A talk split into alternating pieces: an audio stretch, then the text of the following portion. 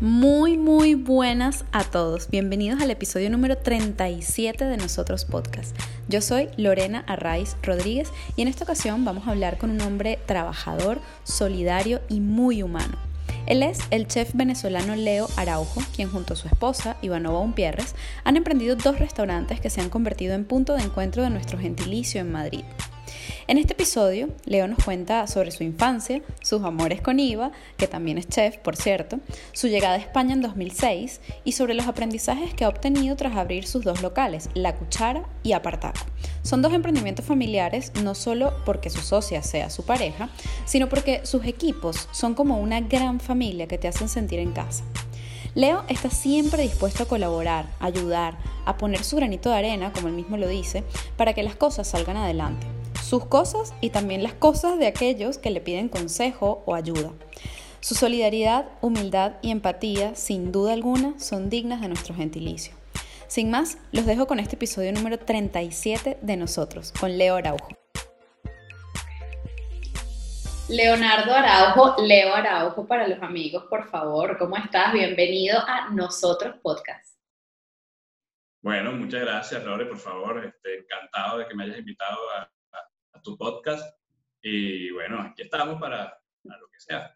Tú sabes que yo soy muy fan tuya, de Ivanova, de Martina, de la Apartaco, de la Cuchara, de la Chalupa. Bueno, o sea, aquí es que esto ya es amor. es así, así que muchas gracias a ti. Nosotros encantadísimos de que, que tú siempre estés con nosotros y pruebes todo y nos digas tu opinión y tus cosas. Y Sí, buenísimo, me encanta, me encanta esa parte de probar todo, es la mejor. Mira, Leo, a ver, nosotros te definimos como un hombre trabajador, por supuesto, muy trabajador, muy solidario y muy humano. Así te definimos nosotros, ¿cómo te defines tú? Wow, bueno, qué halago. Este, pues sí, yo creo que sí. Bueno, no solo yo, Iba y yo somos muy trabajadores, muy honestos también. Este, sí, nos, encanta, nos encanta ayudar, que nos encanta colaborar. Este, Me consta. Eh, aconsejar a la gente y que la gente, bien sea colaborando con nosotros, fuera, pues logre sus cosas. Y, que nosotros hayamos sido por lo menos un granito de arena en, en, todos los aspectos que puedan lograr otras personas, pues por supuesto estamos agradecísimos y nos da mucho orgullo es que, bueno, yo, yo tengo un poco de alma de profesor, porque fui profesor casi tres años de, cocina. Y esa época me encantó. Oye, es que yo creo que, yo no sé si tú lo ves así, pero yo creo, para mí lo es, que, bueno, una vez leí, tener que enseñar es la mejor forma de aprender, ¿no? Entonces también es como, como te retroalimentas, pues al final tú crees que estás enseñando y algunas cosas enseñarás, por supuesto, pero es mucho más lo que uno recibe cuando está formando gente, ¿no? Totalmente, totalmente. Además que a mí me tocó muy, muy chamito, muy jovencito, tenía 21 años cuando se me presentó la oportunidad de ser un preparador de, un profesor, eh, que bueno, estaba empezando a, aprender de él y a los dos meses a él le ofrecen otra cosa, un trabajo que no podía rechazar y me dejan a mí de profesor. Wow. Con 21 años. Sí, claro, tenían, tenía, unos poquitos años de experiencia, pero realmente no mucho. Y claro, al, darme esa responsabilidad de que tenía que enseñar a, a un grupo de, de, personas, pues por supuesto, como dices tú, ¿no? Tuve que acelerar mi, mi aprendizaje y bueno, para poder tuve que aprender más. Y, y, hacer además, tratar de no cometer ningún error, porque ese es el peor error de un profesor, ¿no? Si, un profesor comete un error, el error se repite. Sí, total. y, y, hay errores que, que se pueden bueno, ajustar ahí para petear, pero hay otros que dejan huella y, puede ser letal, ¿no? Casi, o sea que hay que cuidarse mucho. Yo también empecé de joven, pero bueno, no tan joven. O sea, yo empecé a clase, no sé, tenía 26, 27, y, y yo sentía que, o sea, era como, pero ¿qué le voy a enseñar yo a esta gente? Además, yo empecé a dar clases en octavo semestre, o sea, teníamos prácticamente la misma edad, no la misma edad, pero casi, o sea, ¿sabes? Y yo decía, wow, eso, era mucha responsabilidad, ¿no? Entonces, bueno, al final lo que terminas es aprendiendo un montón desde el punto de vista académico o formal, pero también desde el punto de vista humano y personal, ¿no? O sea que buenísimo que hayas tenido esa, esa experiencia. Leo, queremos conocer al Leo pequeñito. Cuéntanos de tu infancia, porque bueno, yo creo que cuando somos niños se nos, se nos marcan muchas de las cosas que luego de adultos pues siguen allí, están presentes y bueno, un poco esto mismo que me estás contando, ¿no? O sea, por ejemplo, por decir algo, que esto ya no eras niño, pero bueno, casi. Este, ¿Qué cosas de niño te gustaba hacer? ¿Cómo eras? ¿Cómo era tu familia? ¿Dónde creciste? Cuéntanos anécdotas, cositas de, de tu infancia, a ver cómo era ese Leo chiquitico por ahí. Bueno, yo nací en Caracas, específicamente en La Urbina, en una familia de, de muchas mujeres. Este, o sea, mi familia, bueno, mi papá, mi papá estuvo presente, ¿no? Pero creo que, la, creo que mi mamá y, mis hermanas lo opacaban un poco. Este, tengo entonces mi madre, por supuesto, y tengo tres hermanas mayores. Wow. Además, además, una que me lleva, si no me equivoco, creo que 15, 16 años. Entonces, era como también mi, casi mi segunda mamá. Eh, yo creo que tuve una infancia súper alegre, súper feliz. Además, vivíamos en una calle cerrada, una calle con seguridad y tal. Y entonces mi infancia fue muy de calle, pero de calle segura, por decirlo así. Era todos esos eh, amiguitos que vivían en esa cuadra, pues nos hicimos muy buenos amigos desde temprana edad y por supuesto todavía conservo muchas de esas amistades. Entonces fue una infancia de eso, de muchos juegos, nos montábamos en los árboles de la calle, jugar a escondite, jugábamos fútbol, béisbol, voleibol, todo en esa calle. convertíamos esa calle en nuestro patio de juego. Ah, bueno, que eso, que nosotros como hacíamos, como nuestro patio era la calle, ¿no? De, esa calle ciega donde vivíamos, este, pues los vecinos, la mayoría nos querían mucho. Ah, al final éramos amigos de sus hijos, de sus nietos, de sus sobrinos, y entre todos siempre hacíamos mucha, mucha compañía, mucho grupo. Cuéntanos cómo luego fuiste creciendo, obviamente, gracias a Dios. Este, y bueno, mm, cómo yo, yo, quisiera conocer la historia de, de Ivanova, ¿no? De tu esposa, eh, cómo se conocieron, qué, qué es lo que más admiras de ella, por ejemplo. Y una cosa curiosa que es, yo quiero saber cómo porque esto tiene muchas matrices de opinión, ¿no? Lo de trabajar con la pareja. ¿no? Eh, en este caso, ustedes son socios, digamos, ¿no? No sé si son socios, pero bueno, trabajan juntos en sus restaurantes. Entonces, ¿cómo es también como esa, esa faceta, ¿no? De, trabajar con ella, eh, que además es adorable, Iva, muchos besos para ti. Así que bueno, cuéntanos un poquito también de esa, de esa historia de amor. Bueno, yo lo que más admiro de Iva es es cómo es ella eh, en familia, o sea, cómo, cómo, es ella ya familia. Es increíble como, como, tanto ella como su familia, no que la amiga, no, no es que mi familia no lo haga, pero los de ellos son muy apoyadores, son increíblemente, eh, te apoyan en todo, o sea, es una cosa increíble, aunque lo estés haciendo mal, te apoyan, sin criticarte, buscan la manera de, de, de, de que te des cuenta que quizás algo tienes que cambiar pero apoyándote. Entonces eso es una de las cosas más admirables que, a mí me gusta de Iva y su familia. Que es mi familia también. Claro. Este, yo conocí a Iva eh, dando clases. Anda. Yo, di clases de cocina casi tres años. Bueno, porque se dio la cosa, ¿no? Como se dio. Una cosa llegó a la otra y entonces... y, y, bueno, como te comenté también antes que mi familia era de mujeres, también mis jefas, la mayoría de mis jefas han, han sido mujeres también. O sea, que he aprendido mucho de las mujeres. Me encanta que haya sido así. ¿Y ella eh, era tu jefa o cómo es la cosa? No, no, no. Eh, mi jefa, o sea, la dueña del, del instituto donde yo daba clases, vale. Eh, era mi jefa, pero también me alcahueteaba muchas cosas. claro, yo era un niño de 21 años de profesor de cocina de, gente de todas las edades. Claro. Entonces, claro, a veces yo iba a buscar los, las, hojas de inscripciones de la gente nueva que venía a, ver clases, que yo daba el primer nivel, pues la, clase de iniciación, por decirlo así. Entonces yo veía esas hojas de inscripciones a ver quién, quién, quiénes se inscribían, ¿no? Y a veces, bueno, si veía alguna chica guapa, yo, Dios mío. ¿De qué época? Pero me acuerdo perfectamente porque además estaba mi jefa frente y vi hojas de Ivanova, de Iva, y dije, wow, qué, qué, guapa, ¿no? Qué bonita. Y al mismo tiempo vi este, que tenía dos hijos ya. Y ok. Eso no lo sabía. Y dentro de mí así como que, uy, una chama con dos hijos, yo no sé. Y, bueno, como la lengua del castigo del cuerpo, ya llevamos 20 años.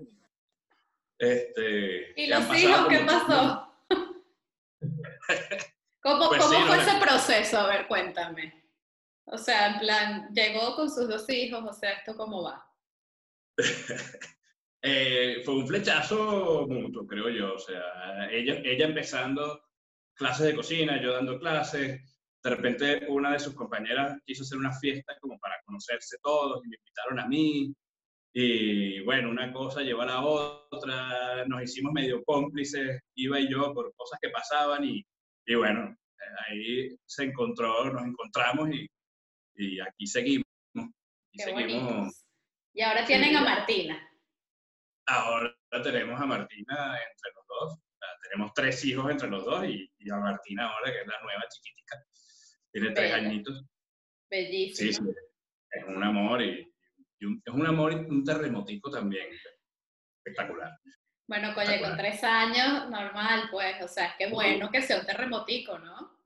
Totalmente, y más en esta situación, ¿no? Que, claro. te da esa chispa de vida y, y de que de que queremos que ella vea la vida bella, esté pasando lo que esté pasando, pero que la vea bella. Y creo que, creo que lo estamos consiguiendo, esperemos que sigamos así.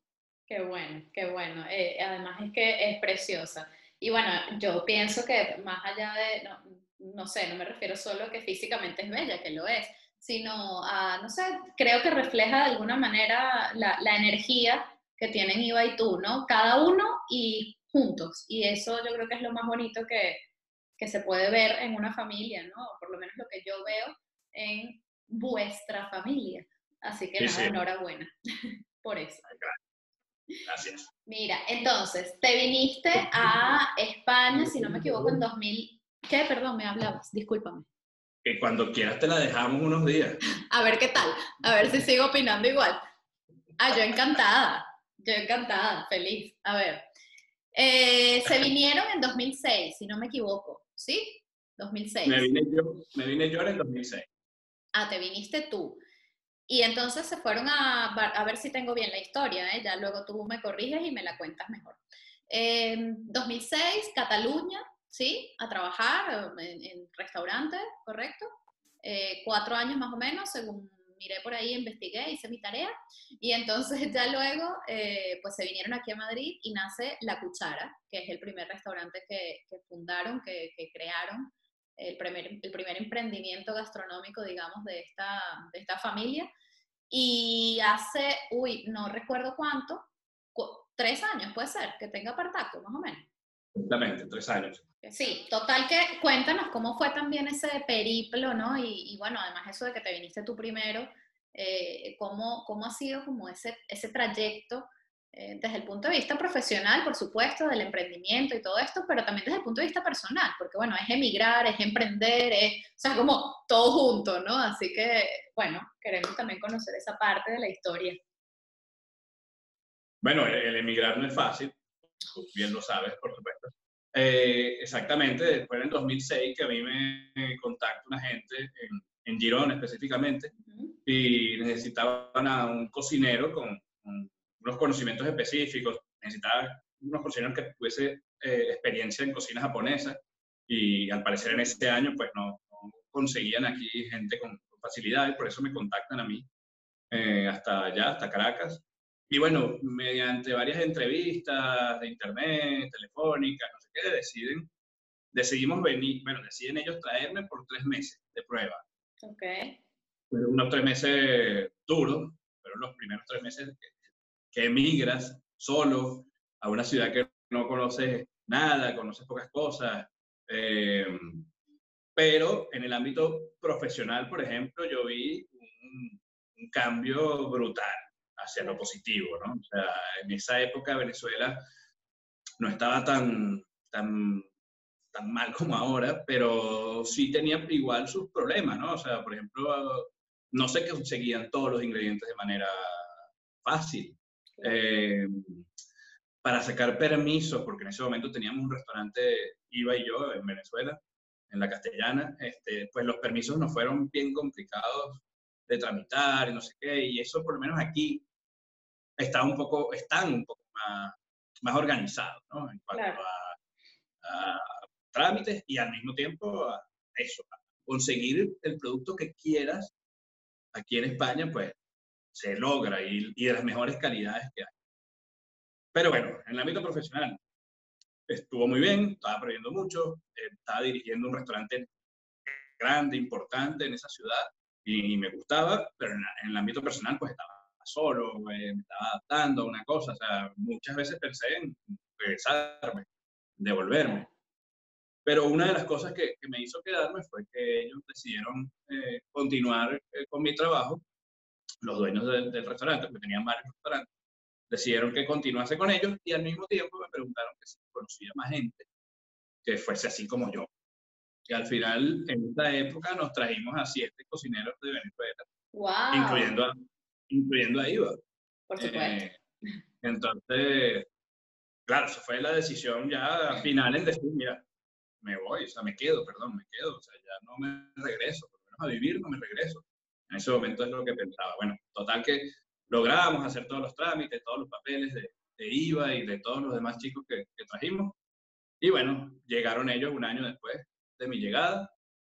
Eh, seguimos ahí trabajando en Girona, un buen tiempo en el mismo restaurante que nos trajo.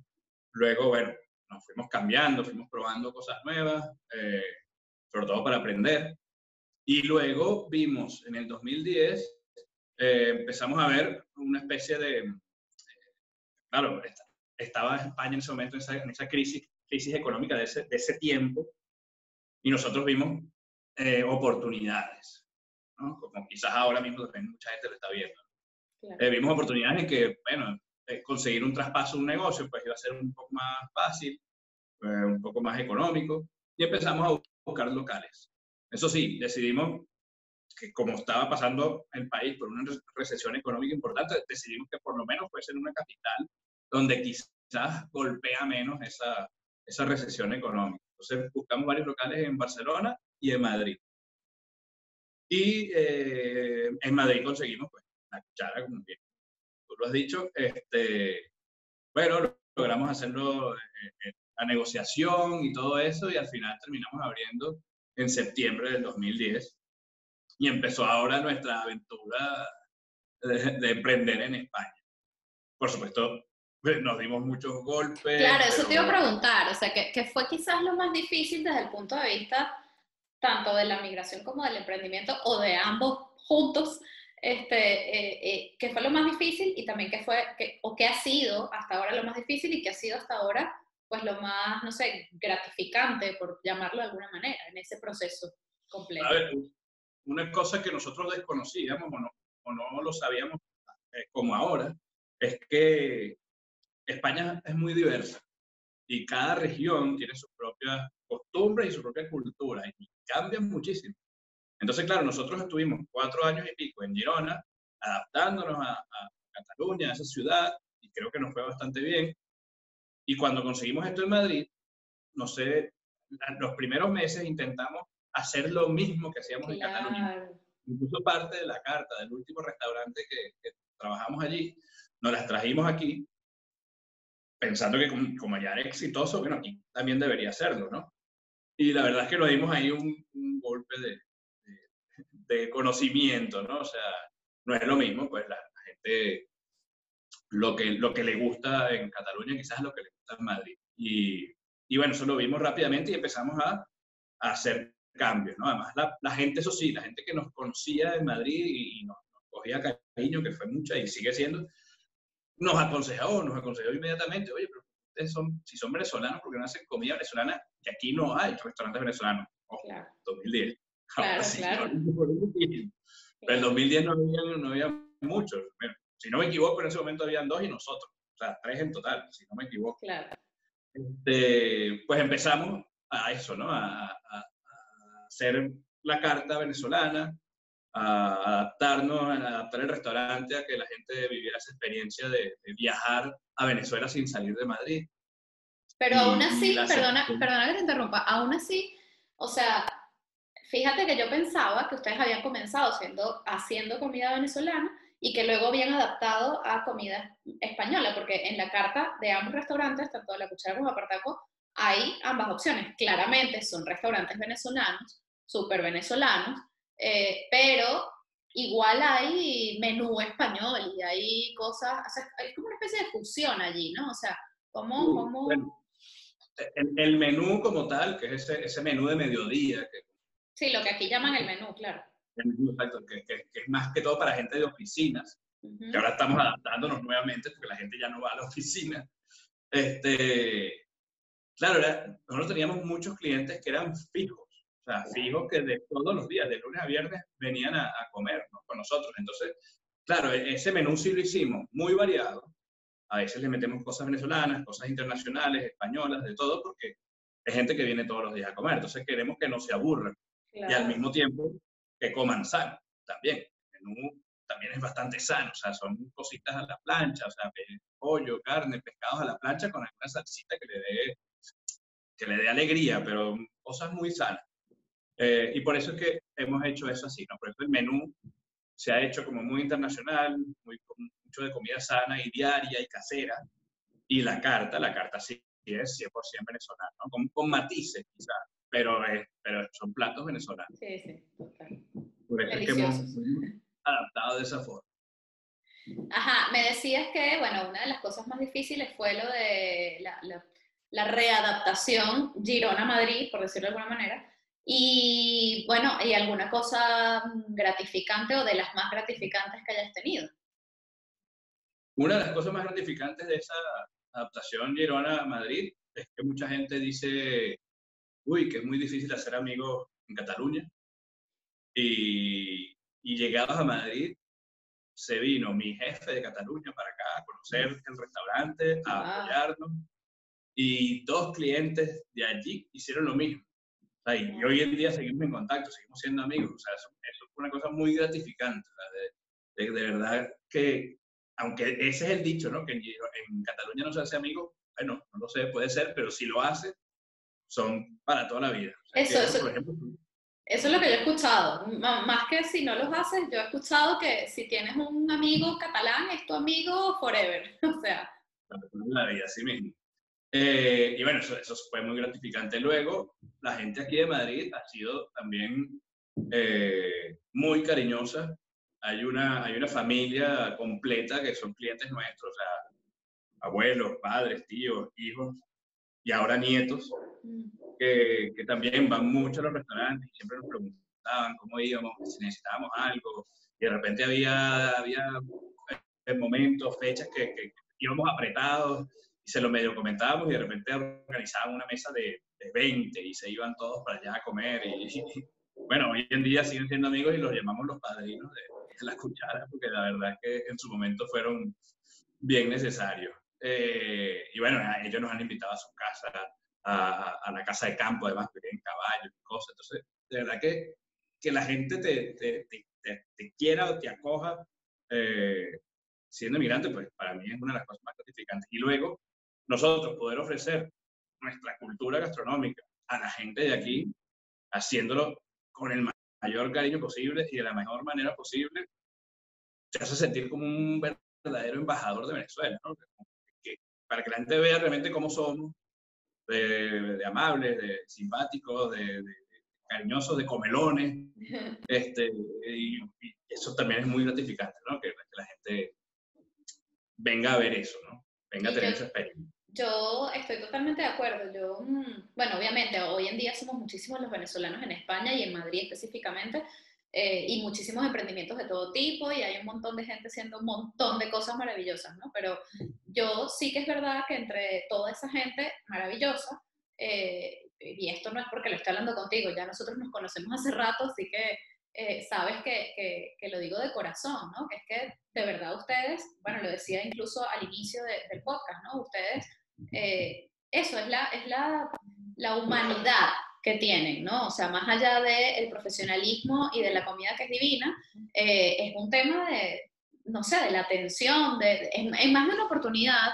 Además, esto lo quiero comentar aquí. Eh, yo te he escrito, eh, ¿sabes? Después que voy a alguno de los restaurantes en plan, oye, me atendió fulanito y es maravilloso. O sea, porque es que, claro, no es solamente lo que lo que vendes, ¿no? No es el producto, no es, no es el sitio, no es tal, es, las personas que lo conforman. Y yo creo que eso es, ese es uno de los grandes éxitos que tienen tanto la cuchara como Partaco, que es que están llenos de esa vibra que tienen ustedes dos y, y todo el equipo, ¿no? Que, que, forma parte de, de, estos emprendimientos. Así que yo personalmente eh, se los agradezco un montón porque en efecto los hace embajadores de, de Venezuela y de lo que representamos los venezolanos, ¿no? De esa esencia eh, trabajadora, humilde, bonita, ¿no?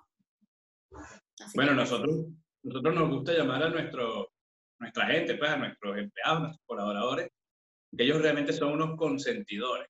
Entonces, lo que intentamos hacer es que sean unos consentidores profesionales. Porque al final, eso es lo que, lo que nos gustaría que la gente sienta, ¿no? Que los estamos consintiendo. La gente viene a nuestros sitios y los estamos consintiendo. Pidan lo que piden así, incluso hasta cosas que a veces no tenemos en la carta. Y si, y si podemos hacerlo, pues lo hacemos.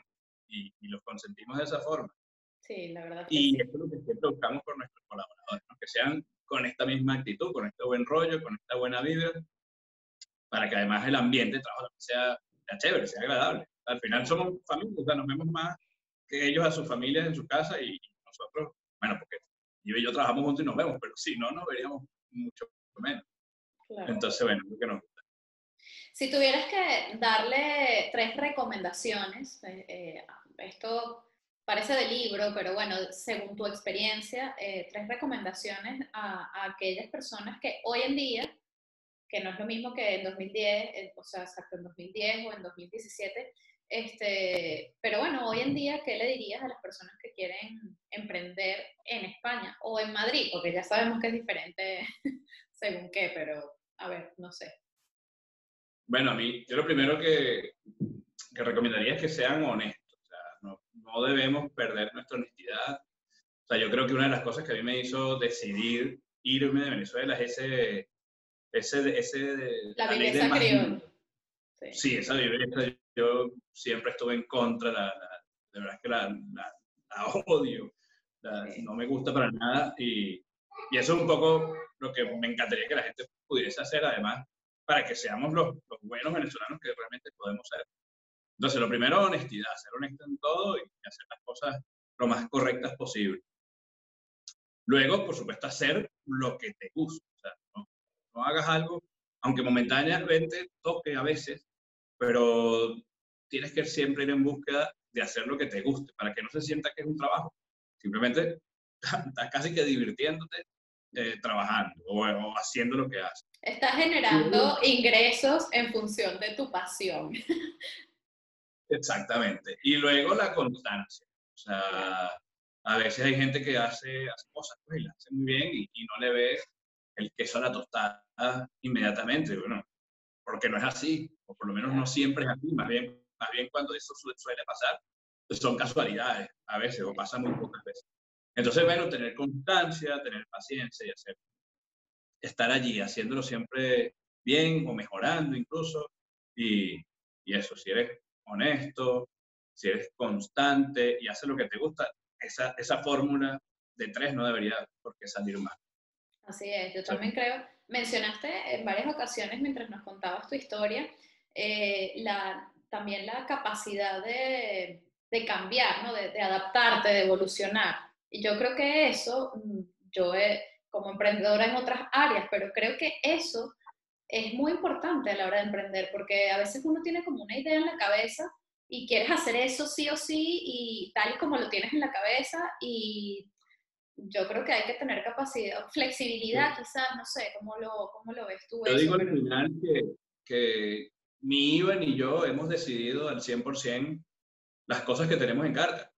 O sea, al final hemos ido probando y quien decide es el cliente. Entonces, por ejemplo, hay proveedores que me traen vinos nuevos o, no sé, quizás hasta quesos nuevos, cosas así. Yo, bueno, los acepto, ¿no? Como prueba y los probamos, los intentamos poner en, en marcha, pero al final es el cliente quien decide. Al final hay que, hay que tener también mucho eso, mucho oído, hay que, hay que escuchar mucho al cliente. Las críticas hay, uno tiene que estar eh, agradecido por las críticas, porque sin, sin críticas no mejoraríamos nunca. Ah, me acuerdo al principio, y sobre todo cuando era más chamo, ¿no? Que si alguien me criticaba algo que hacía, me, me dolía muchísimo y me costaba aceptarlo. Y, y ahora más bien, cuando veo alguna crítica constructiva o no, igual la, la trato de, de, de, pensarla bien, de analizarla bien, a ver qué es lo que realmente nos está pidiendo ese cliente, a ver qué solución le podemos dar. Cuando conseguimos con ella, es positivo. O sea que eso, es, eso hay que hacerlo siempre, escuchar al cliente o, escuchar a, a, la gente que trabaja con nosotros. Es humildad también, ¿no? Hay un poquito de, de eso. Leo, ¿qué es? Nos hablábamos de, de, de la viveza criolla, eh, que bueno, es fatal. Este, y bueno, eso me lleva a preguntarte qué es Venezuela para ti. Además tienes muchísimo tiempo afuera, ¿no? Bueno, sí, no, Venezuela, por supuesto, para mí es mi escuela, tanto de todo lo bueno como también de todo lo malo, pero es mi escuela, ¿no? Es mi, es, es, es mi, mi familia, por supuesto. Y en cuanto a mi, a, a mi área personal, es, mi, es como mi aroma. Suena canción, pero es, realmente, o sea, a, mí me, a mí me encanta esos aromas que hay en Venezuela de fruta en la calle, de, de los sitios, los puestos de comida callejeros de todos los tipos, ¿no? De, de peras, perritos y cosas de esas. Es, esos aromas a mí me, me, me, encantan y me encantaban y a veces lo, los añoro, ¿no? Los, los extraño, pero cuando cocino, vuelven. Claro. O sea, por ejemplo, ahorita tenemos en carta unos mini perritos calientes una ración de cuatro mini perritos. Epa, yo no he probado eso. Voy a ir a probar esos mini perritos. Y están buenísimos, o sea, los, los hacemos así, tipo calle el hambre. Y oh, hacerlos me encanta, porque hueles así ese olor de, de la salchicha cocinándose, no sé qué. Qué bueno, por favor. Tenemos al vapor y quedas como aguadito, así como... no, Leo, por favor. Esto, por ejemplo, este, es para mí Venezuela, creo yo mi aprendizaje, mi familia y, el aroma. ¿Y qué, qué, crees que podemos hacer hoy, hoy en día, eh, cada quien desde su trinchera, como digo yo a veces, ¿no?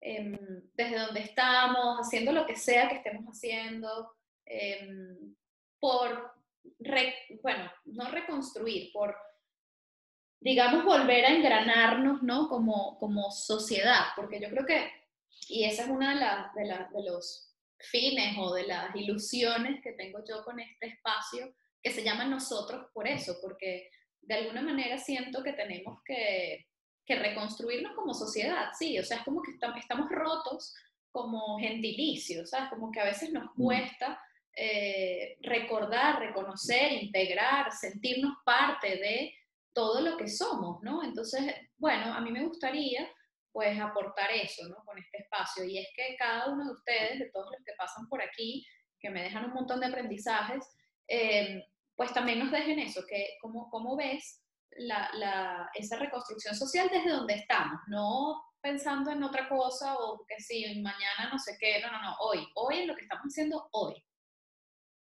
Bueno, yo creo que tenemos que aprender de, de muchos pueblos que han sido emigrantes mucho antes que nosotros y, y un poco repetir lo bueno, ¿no? Que es eh, la unión entre nosotros y, y, apoyarnos.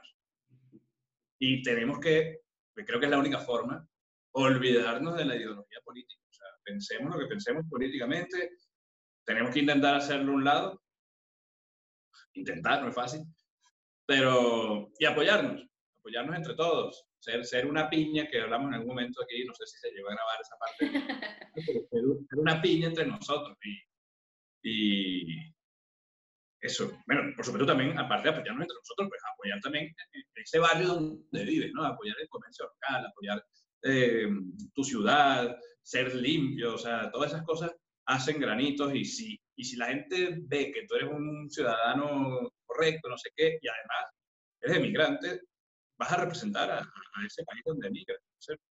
Todas esas cosas es lo que creo que tenemos que hacer entre todos.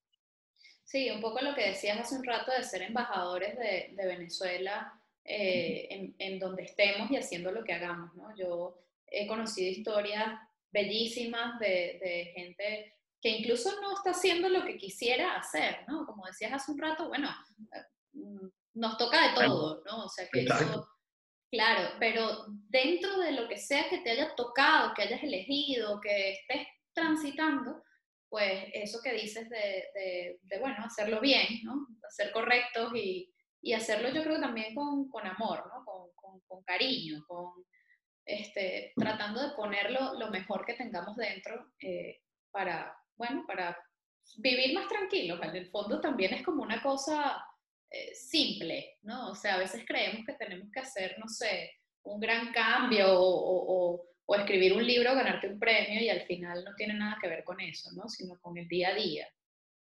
todos aportamos, todos. Así es. Todos aportamos en forma. Así es. Leo, muchísimas gracias, me ha encantado. Este, además, señores, para los que no lo conozcan, ese es Apartaco, por favor vayan a Apartaco y a la cuchara. El Ávila. Eh, claro, nuestro Ávila, en, esa, en ese cuadro del Ávila que tienes tú allí, en ese espacio donde además he tenido el honor de hacer unas cuantas cosas, eventos y cositas varias, en ese cuadro está mi edificio en Caracas. Así que yo cada ah, vez que voy allí, sí, y cada vez que yo voy allí lo busco. Y es, no les puedo, esto puede ser una tontería, pero yo no sé, me da como una cosita en el corazón. Así que, Leo, muchísimas gracias, no solamente por, por tu tiempo hoy, sino por tu tiempo siempre, por tu solidaridad, por tu humildad, por tu humanidad y, por esa, bueno, eso que te he dicho todo el programa, esa buena vibra que, siempre tienes tú y también Iva. Un besote grandísimo, Martina, y nada, gracias, gracias, gracias. Bueno, gracias a ti, Lore, y de verdad que voy a, voy a hablar más contigo así porque me pones altísimo, me siento así como... Pero sí, es de verdad, es de corazón. Ya, bueno, pero no, todos los días se escucha. Pues, bueno, está bien, hablemos todos los días, no pasa nada. mañana voy a Partaco, ¿eh? Por cierto. Bueno, no, gracias a, ti por la invitación, gracias por tus palabras, gracias también por, por eso, por, por tu, tu, visita siempre a nuestros locales y, y, nuestras colaboraciones en conjunto. Y aquí estamos a la orden y la verdad, a los que quieran y a veces necesiten consejo o lo que sea, pues estoy aquí, eh, casi siempre estoy en la cuchara, mediodía, en las noches estoy un poco más en apartaco, pero casi todos los días estoy por aquí, o sea que si necesitan algo, pues me pongo a la orden para poder aportar en lo que pueda. Este, pero bueno, nada, la verdad que todo muy bien, muy divertido, gracias a ti. Gracias, un abrazo muy grande. Igualmente. Esto es Nosotros, el podcast de Lorena Arraiz Rodríguez, producido y editado por La Estrategia como estudio de comunicación, con música original de Diego Miquilena y animación de José Gregorio Ferrer. Recuerden seguirnos en nuestras redes sociales, arroba nosotros-podcast y suscribirse en cualquiera de nuestras plataformas, YouTube, Spotify, Google, Apple, para que podamos estar más conectados y, muy importante, compartir opiniones, sugerencias y peticiones, porque nosotros es eso, un punto de encuentro para recordar que somos tan solo una gota en el mar infinito de nuestro gentilicio espacio.